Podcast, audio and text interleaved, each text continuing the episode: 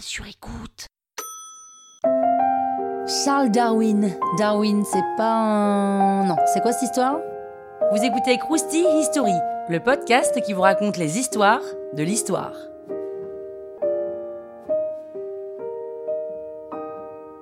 Oh, quand même, Charles Darwin, ça devrait vous dire quelque chose. Charles Darwin, c'est ce naturaliste du 19e siècle. Un naturaliste, attention, hein, c'est pas un naturiste, c'est juste quelqu'un qui étudie les sciences naturelles. Et pendant ses études, il participe à des recherches sur les organes vitaux des animaux marins et prouve en gros qu'il y a pas mal de points communs, ce qui supposerait donc une origine commune.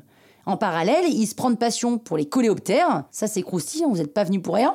Et en allant au zoo, il observe un singe et il trouve que son comportement ressemble étrangement à celui d'un enfant. Bon, à débattre.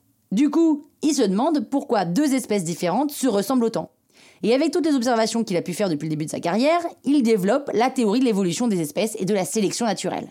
En gros, l'environnement filtre les gènes les plus performants et les espèces évoluent de cette manière et se transforment. Il montre aussi que toutes les espèces ont un ancêtre commun et se modifient au fil du temps sans que nous puissions réellement voir les étapes intermédiaires. Mais ça, ça plaît pas du tout à ses contemporains, en même temps on est en pleine époque victorienne en Angleterre, et la théorie de l'évolution remet en cause les fondements de la religion surtout. L'homme n'est plus une créature de Dieu unique, mais juste une espèce comme les autres, quoi. Et même côté vie privée, Darwin prend cher, c'est-à-dire qu'il est très amoureux de sa cousine, Bon, mais elle hésite à l'épouser parce qu'elle est très croyante. Et les théories de Darwin vont pas du tout dans le sens de la Bible. Donc elle est un peu mitigée, quoi. Mais bon, finalement, ils sont mariés, ils ont vécu heureux, ils ont eu beaucoup d'enfants.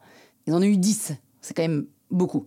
Darwin est sur le point de publier la base de la théorie de la sélection naturelle dans son livre L'origine des espèces.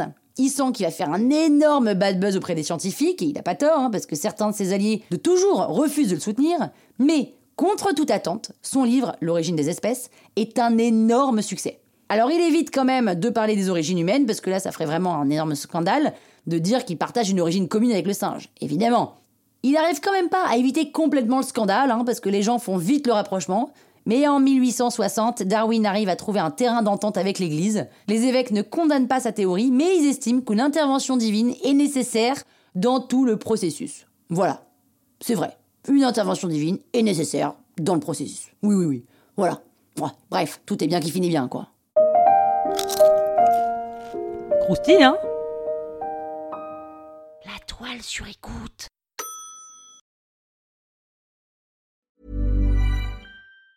Even on a budget, quality is non-negotiable. That's why Quince is the place to score high-end essentials at 50 to 80% less than similar brands. Get your hands on buttery soft cashmere sweaters from just 60 bucks, Italian leather jackets, and so much more. And the best part about Quince, they exclusively partner with factories committed to safe, ethical, and responsible manufacturing. Elevate your style without the elevated price tag with Quince. Go to quince.com slash upgrade for free shipping and 365-day returns.